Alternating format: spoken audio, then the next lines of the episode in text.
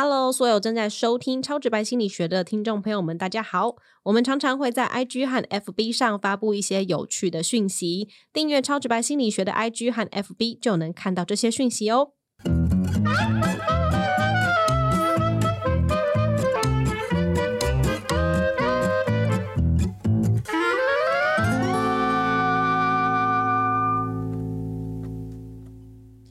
欢迎收听超直白心理学，我是小白，我是张淑恒。嗨，老师，我们今天要来谈谈的是关于父母亲到底会不会偏心呢？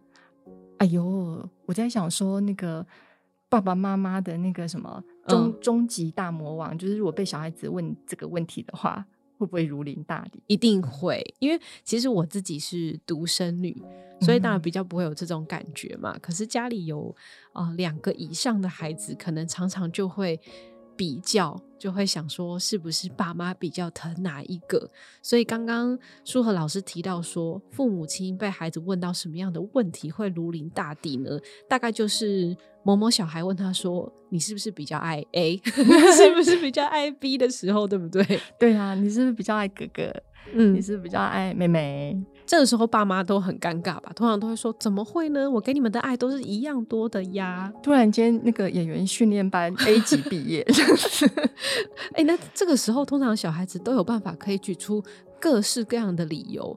去说明没有，对对对，就去说明说没有啊，你那上次我做就可，呃，他做就可以，为什么我做就不行之类的？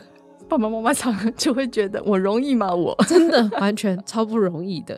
可是说到今天的主题，呃，父母亲到底会不会偏心呢？其实这也是蛮好奇的，因为我觉得人嘛，难免是心是肉做的，有时候。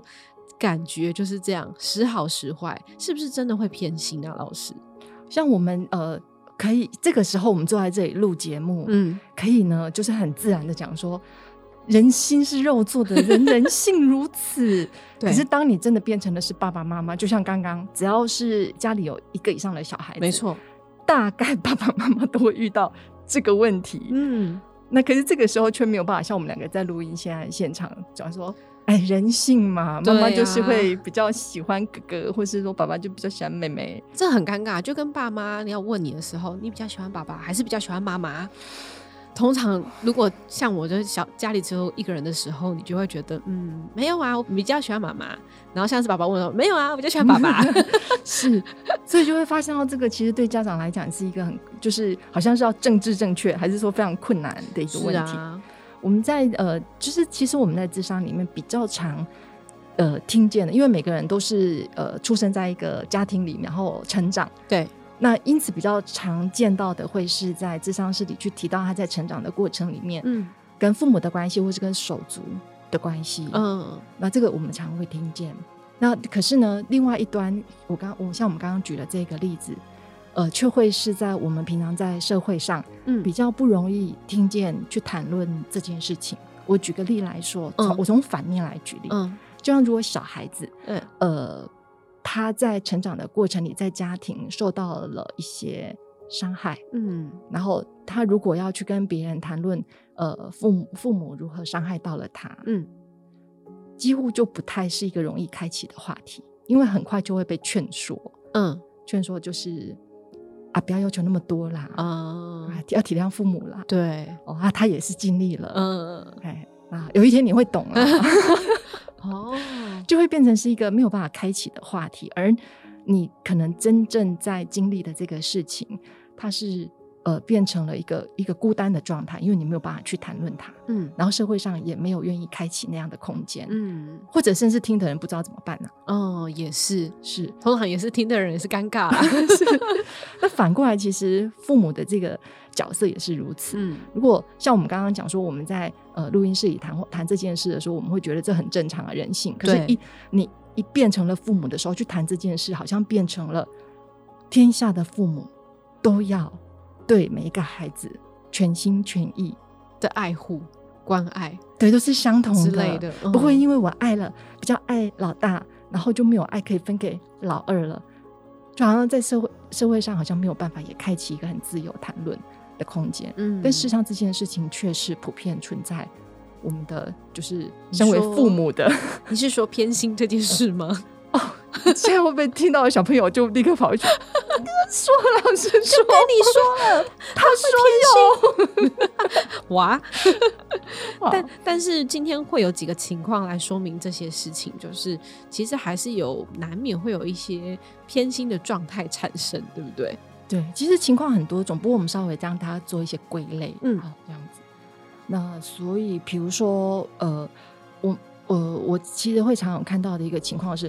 父母很，他很爱他的孩子，他是真的很爱孩子，一定的，对。可是问题，这个孩子实在太难带了，就是谁来带，都真的是真的会被被他气死，对，或太皮了，是或呃磨到，其实你可能没有办法。比如说，就是呃跟他说，我们本来说好可能要去吃，要吃的是汉堡，对，就可能人太多。讲说，那不得已，可能我们将要改吃，结果他就坐在地上大哭大闹，不想走了。对他没有办法，就是他很坚持哦，或是要突然做这个改变，对他也很困难。对，啊，怎么样劝说都不行哦，所以等等的之类的这种。可怕的孩子 是，对，那也有一些可能是他有他自己刚刚讲他呃，就是他有一些他天生气质上嗯的特性，所以其实带起来很辛苦，嗯，很鲁，讲不听，嗯，等等，或者是呃一难过他就停不下来，哇，对，那这是不是没有拜床母的关系？如果拜床母有效，大家赶快先去拜。然后如果拜来是哦，那所以其实的确是有一些呃，这个不管说是呃。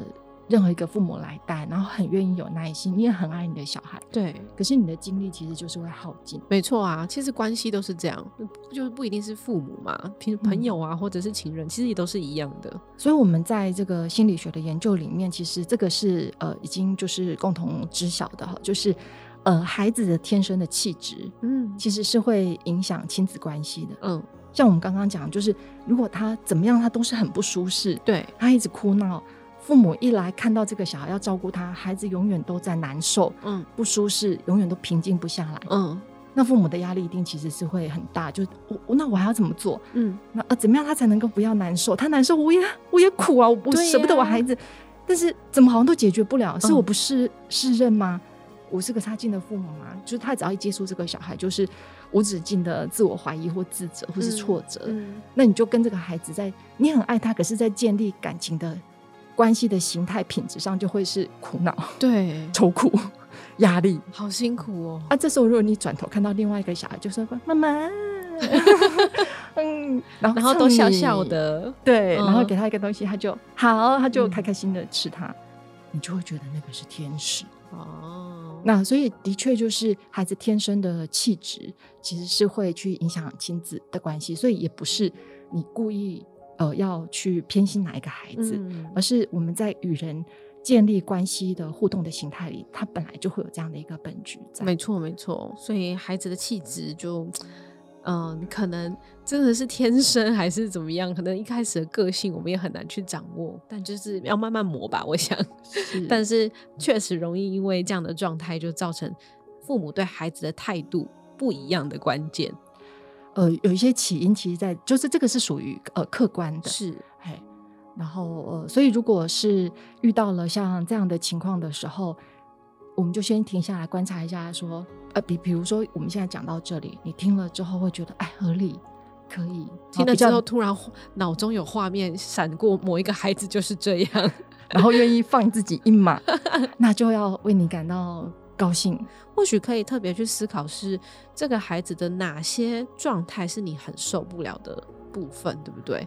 如果说啊，呃，刚刚我们前面讲的是谁来带都一样嘛，或者说像一直很就是很不好带、很哭闹的，也容易在关系的形成上面是属于比较是负向的连接。那这种是客观的情况。对。那刚刚小白你提到了是假设，呃，是有某一些特质。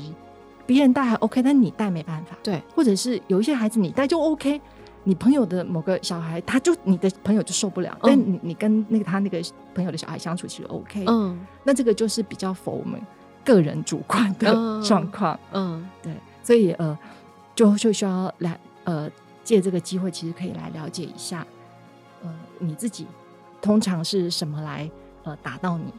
嗯，哎，特别是什么样的特质你会俩拱这样子？对对对，那就需要停下来看，说为什么那个部分会特别的容易使你其实是不舒服、不舒适。是，那通常其实都会跟我们自己在成长过程当中，呃，你不被允许，或者你会被斥责，对。的部分，这个之前我们有讲过。对，请回去听我们的 某一集。对，其实有提到说，当你没有办法接受某些状况的时候，也许自己心理上的状态对的问题。这样好，有听我们节目的观众就会越来越变，也是累积成为专家。真的。那第二个情况呢，是什么样的状态之下，呃，父母会比较容易有偏心的状态？那有一个情况，它是刚刚前面讲的那个情况的延伸，就是他前面讲的其实是一个客观的情况，就是谁来带都是会如此啊。那我们父母能不能放自己一马，不要把自己放到一个超人，或者说什么都一定要能够办到的这个这样子不合理的一个自我要求？嗯，那但是有另外的情况是，孩子一带出去就是脸上有关，小孩子被褒奖而乐，对，然后你就会觉得说哇，非常得意，非常骄傲。是，但是如果是这个小孩子带出去的时候，大家就可能有点沉默，或者有点嗯 啊，这个哎。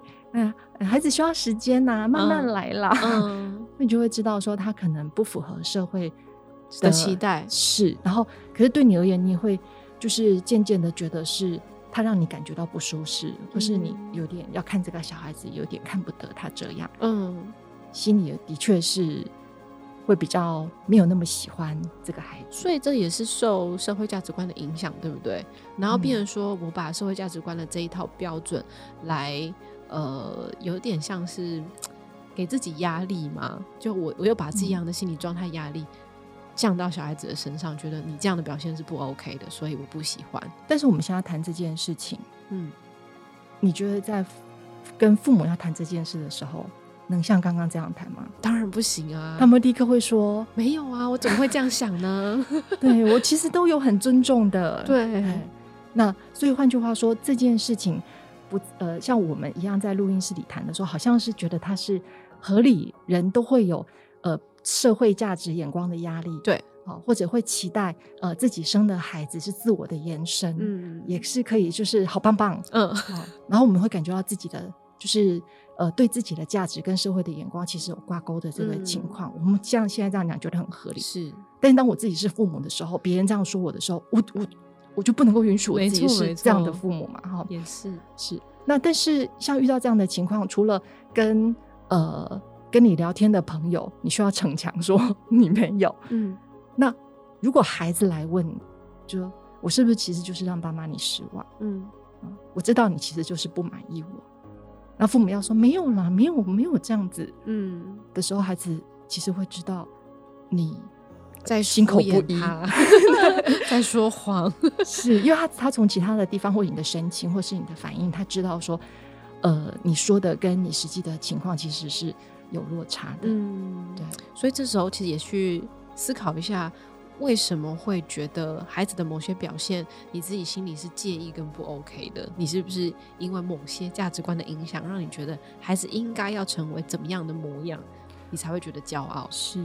像我们现在谈到这件事，呃，不见得你一定要去跟谁谈这件事情，因为它的确是一个比较身为父母，对你很难去对外呃承认或揭露这件事情。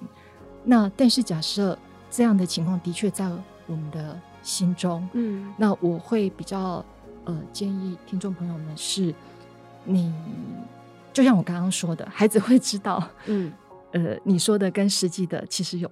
落差嘛，哈。那这件事，如果你没有去正视，他会越来越芒刺在背，因为你越来越不知道怎么面对这件事，因为你没有办法允许你自己，就说用这样的一个眼光看你的孩子，你觉得他好烦，甚至有点嫌恶和不满意。嗯，你不希望你是这样子对待你的小孩，可是那个跟社会眼光挂挂钩的压力，对你而言又太难。对，所以你里面有两个这样的一个冲突在。嗯嗯。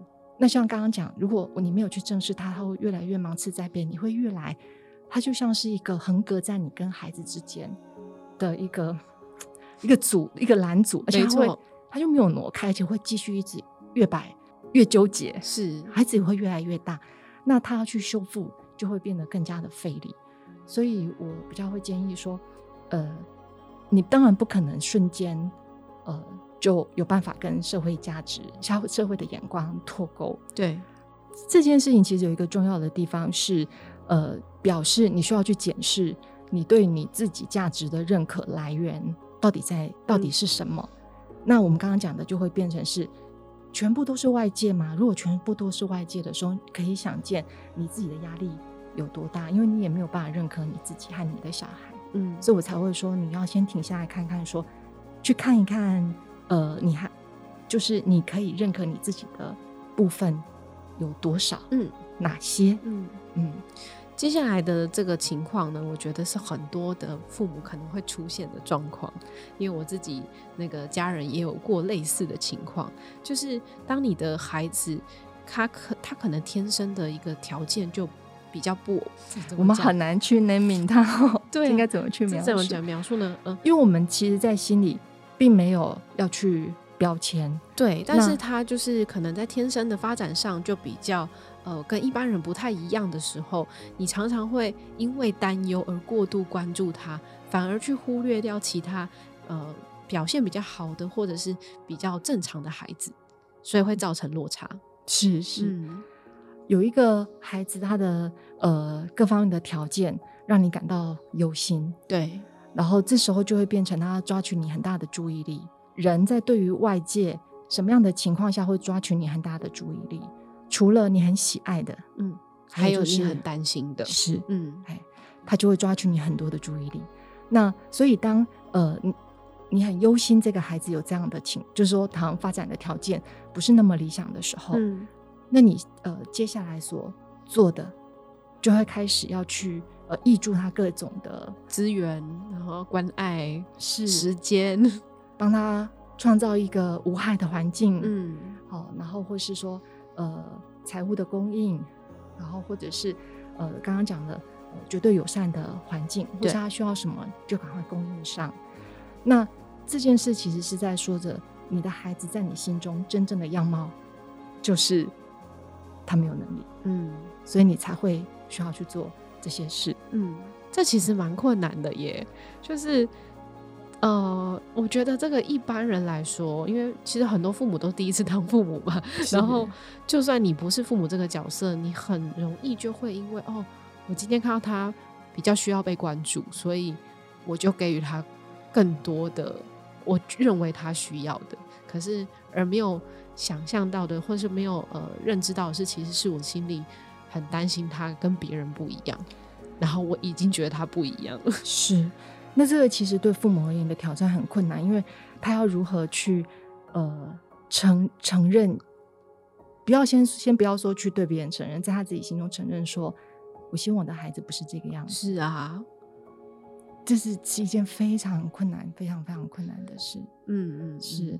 那如果真的家里有这样子的状况的话，然后呃，父母也确实可能是这样子的表现，就是说因为过度担忧一个孩子而忽略掉其他的呃其他比较条件一般的孩子的话，怎么办呢？舒和老师，你会怎么建议他们？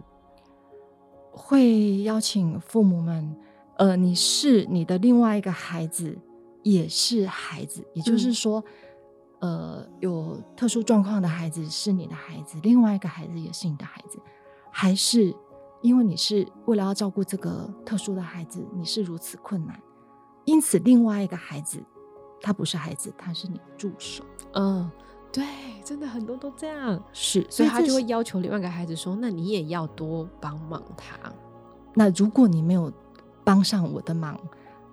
他就会埋怨这个另外一个孩子，嗯，哎，怎么没有体贴？怎么没有立刻补上来？嗯，那这边我们就会知道说，如果是这样的时候，父母你就要立刻去关注说，你一定真的内心感到很没有力气了，嗯，你才会埋怨另外一个小孩怎么立刻没补上来？没错，你真的不够了，哦，你真的没有力气，你才会需要另外一个孩子来当你的帮手，嗯嗯，那这个在照顾特殊孩子的时候是非常。常见的情况，所以这个时候不是去请另外一个孩子，因为他是孩子。对 我不是说他是小孩哦，而是说在家庭结构上面，他是你是母或父，而他就是子或女，嗯，他本来就是孩子的位位置。那所以你把他移到了助手的这个位置的时候，对那个呃孩子他会有适应上的困难，嗯，然后事实上你也没有办法真的解决你的问题，所以让孩子回到他的位置上，那你要去找其他的呃途径来帮你真的力气不够的这个情况，嗯，能够得到了一些支持或舒缓，嗯，如果你感觉到呃还是没有办法获得从外而来的，你需要。去检视说，那我可以做到了到哪里？你尽力了，嗯，这样就好，嗯，好。我们今天其实讲了一个蛮禁忌的话题，就是一般可能父母也没有认认真真的思考过这个可能性，就是我也许是。会偏心的，然后这个偏心的原因是跟自己的心理状态，还有自己的焦虑感啊等等是有关系的，对不对？就是反而是呃，今天这集是要跟呃，如果听众朋友是父母亲的话，然后你刚好家里也有这样的孩子，或者是两个以上的小朋友的时候，你可以发现孩子就很像自己心里的镜子，然后反映你很多你的位置啊，或是你以前从小到大的一个环境。造就你是怎么样的人的个性，这个就是如果现在你成为了父母，我现刚刚小白讲的话，你一定感受会非常的深刻，他会很真实的反映出来，然后其实有点逃无可逃，因为他是这么真实的反应，真的。那当然你可以说，呃，我现在掩面不看，呃，不过那就会呃错过了你跟孩子很真实、很亲密的成长的过程，嗯所以常常讲到说，呃，就是。养育孩子真的是万般艰辛，非常的困难。没错，那这个，但是我们还是会去讲说，孩子是礼物，呃，不是只有他带给我们甜蜜的时刻。嗯，我觉得有有一个更重要的是，他让你可以重新养育你自己。嗯，他让你有机会重新活过一次。小的时候，父母跟你是两个隔开的人，就是虽然你是从他们 肚子里生出来，对。